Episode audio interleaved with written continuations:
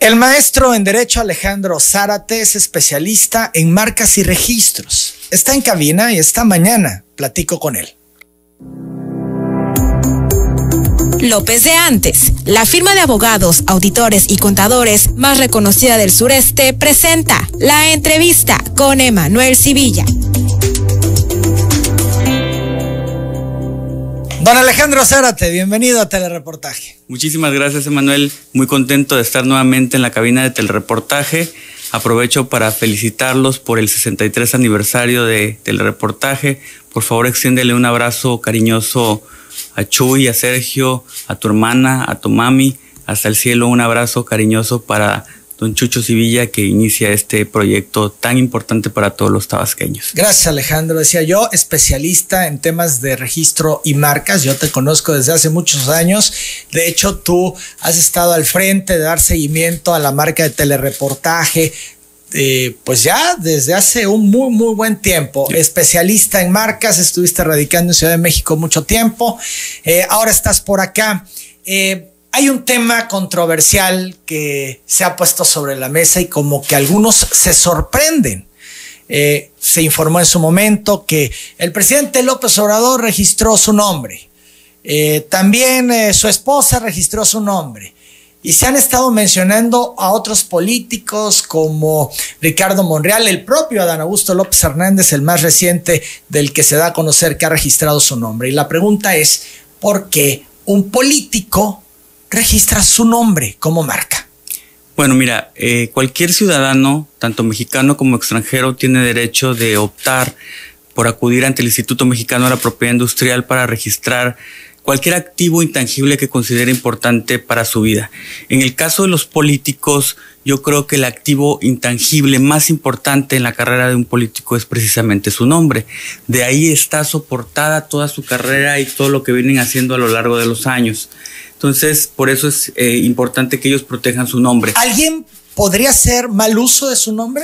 Mira, precisamente por eso es que se registran como marca los nombres de los políticos. Ahorita te explico. Principalmente eh, lo que se busca es obtener la exclusividad de los derechos sobre cualquier denominación que se registre como marca, como en el caso de telereportaje, bueno, pues este es el activo intangible más importante de la radiodifusora. Por eso está registrado como una marca. Lo mismo sucede como los políticos. Obtener primero derechos de carácter exclusivo. En la generalidad de las marcas lo que se busca es tener certeza jurídica mediante este proceso que no se están invadiendo los derechos de tercero.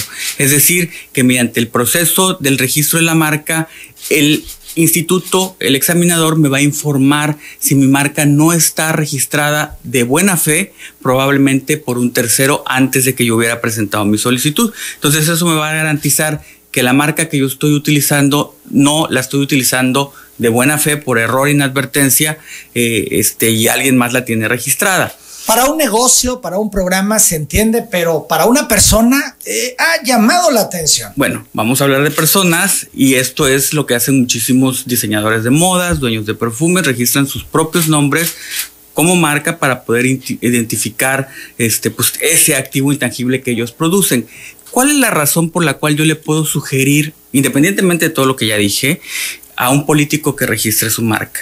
Estamos en la era digital y de las redes sociales, en donde desafortunadamente en el momento que se anuncia la candidatura de una persona como político, inmediatamente alguien opta por obtener ese perfil en diferentes redes sociales y a lo mejor ahí se pudiera estar compartiendo información que no es necesariamente la que el candidato quisiera difundir o no son sus ideas originales. Estos están mal usando su nombre. Y podrían inducir a error o a confusión al público consumidor. Hay muchísimos perfiles, constantemente hemos estado trabajando en esto, en donde se abren perfiles falsos de telereportaje, en donde se comparte información que no es necesariamente la que ustedes quisieran estar difundiendo. Hemos batallado, hay gente que se toma la molestia de generar un perfil y le ponen telereportaje y, y suben cualquier cosa y por supuesto de entrada nos deslindamos y en segunda los denunciamos para que puedan eh, combatirlas y bajar ese perfil que es falso, por supuesto. Se batalla muchísimo, Emanuel, en el caso de las personas físicas para bajar un perfil de las redes sociales, porque pudiera darse la consecuencia de que hubiera muchos políticos con el mismo nombre. Entonces, facilita presentarle a la red social el registro de la marca para que de manera inmediata puedan bajar ese perfil que es falso. Con el título del registro de la marca, yo estoy argumentando de manera fehaciente que soy el titular de esos derechos de carácter exclusivo. Esa es la primera eh, razón por la cual yo le podría sugerir a un político que registre su nombre por las cuestiones de las redes sociales y con este argumento y este documento poder optar y bajar de inmediato un perfil que resulta falso. Se ha dicho también, con estos registros del nombre, luego van a venir a los medios de comunicación o a quien use este nombre a cobrarles derechos, derechos de autor. Eso es completamente falso. Este, porque las marcas se registran por clases, es decir, la marca o el nombre de esta persona, cualquiera que sea, no está registrada para todos los servicios y para todos los productos que nos podamos imaginar. Desafortunadamente en el clasificador internacional de NISA, donde se clasifican las marcas, no hay una descripción específica para las, los servicios que presta un político. No hay tal cosa que diga servicios de un funcionario público, de un servidor público, de un político. Entonces, se tiene que buscar la manera de encuadrar todos los servicios que puede ofrecer un servidor público dentro del clasificador. Entonces, no es como que después eh, el expresidente Vicente Fox vaya a vender botas. Eso es completamente falso. Es más, él nunca tuvo registrado una marca. Entonces. Bueno, él quiere vender marihuana. Bueno, tampoco, ¿eh?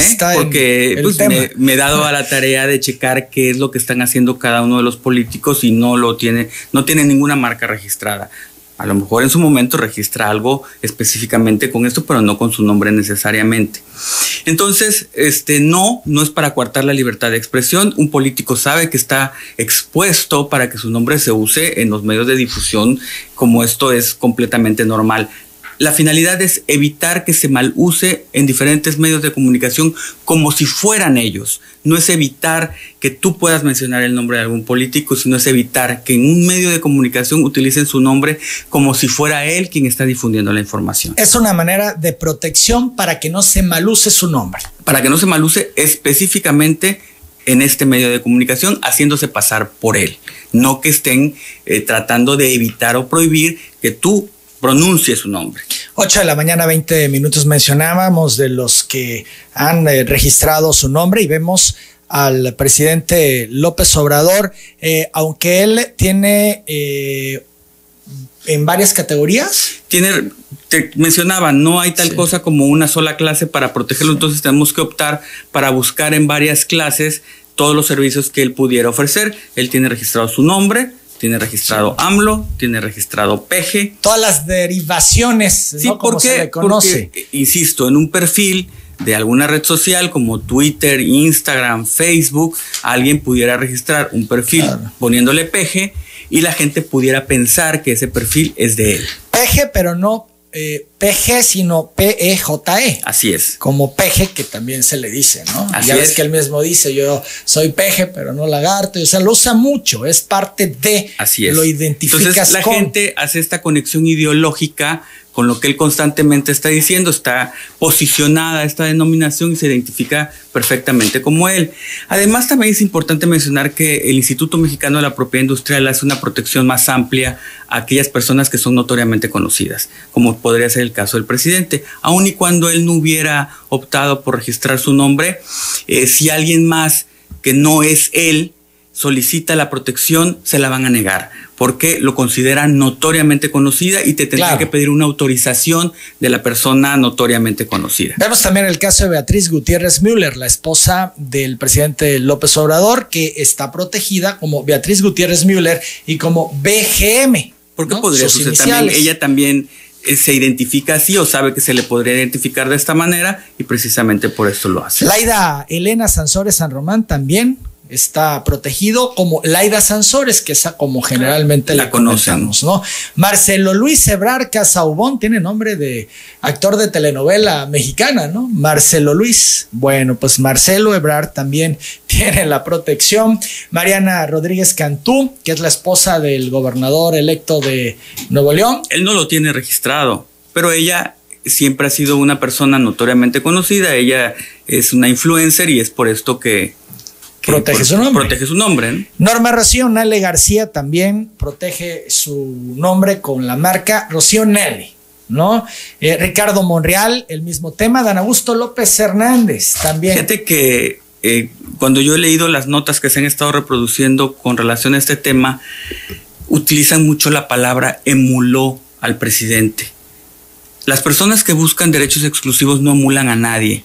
Es decir, los hermanos Sevilla Oropesa no emularon a nadie, solamente estaban tratando de proteger un activo intangible que es lo más importante y el patrimonio de ustedes. No es que se esté copiando, es que buscas la protección, punto. Así es, y es más, los registros del licenciado Adán Augusto López Hernández son anteriores a todos los que acabamos de mencionar. ¿Ah, sí? Sí.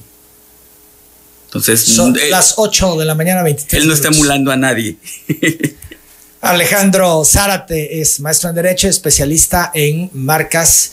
Eh, y yo quiero preguntarte, Alejandro, pues esto no es exclusivo para los políticos. Vemos también artistas, deportistas, eh, gente del espectáculo, comunicadores que tienen su nombre. de por ejemplo, que a mí me he tenido la fortuna de contar con, eh, atender a clientes importantes como actores importantes. En el caso, por ejemplo, que ya no es mi cliente, por eso lo puedo mencionar, Galilea Montijo en su, oportunidad me solicitó atenderla y a ella le sugerí registrar su nombre para muchos productos pantalones, ropa, lentes, perfumes, cosméticos, porque ellos, en su caso, aun y cuando ya no tenga la capacidad económica de hacer pantalones, vestidos, perfumes, eh, lentes, sí puede dar licencias para que alguien más utilice su nombre para marcarlos con su nombre y ella puede hacer a lo mejor la imagen y eso se traduce finalmente en un beneficio. Hemos visto artistas, ¿no? Que tienen un sacan un perfume y le ponen su nombre y así es. No lo hacen ella, le pagan a ella,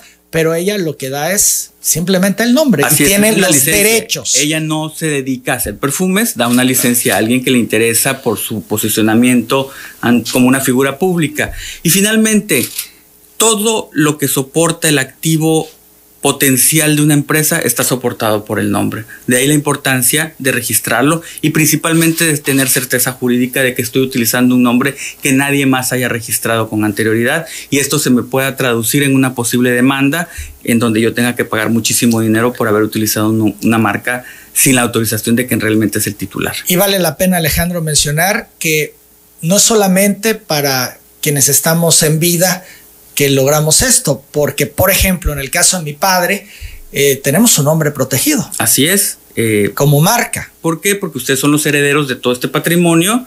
Este señorón de los medios de comunicación en Tabasco, pues era importante también salvaguardar estos derechos para que nadie más pudiera tener la idea de a lo mejor registrar Chucho Sevilla. Igual con las derivadas, ¿no? Jesús Antonio Sevilla Zurita, Chucho Sevilla, como se todos estos, Todos estos procesos los hicimos oportunamente y por eso los logramos de manera muy sencillo. Una de mis más grandes satisfacciones profesionalmente, y es un asunto que acabo de terminar apenas el año pasado, fue tener todos los derechos de la de Vaselina y de la onda Vaselina. Tuve el gusto de atender a la señora Julia Isabel de Llano Macedo, mejor conocida como Julisa, y es increíble que apenas hasta el año pasado se haya logrado obtener los derechos de carácter exclusivo de la denominación Vaselina y la onda Vaselina para un grupo artístico. Recordaremos que hubo todo un litigio al respecto y gente que era de su grupo se aparta de ella, de Julisa,